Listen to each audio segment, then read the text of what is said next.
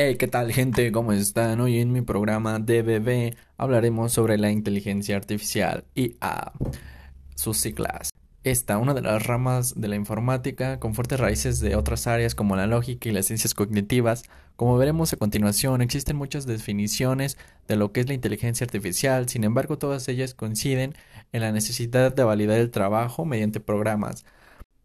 Simón, uno de los padres de la IA, afirma en uno de sus artículos de 1995 que el momento de la verdad es un programa en ejecución, pero las definiciones difieren de las características o propiedades que estos programas deben satisfacer.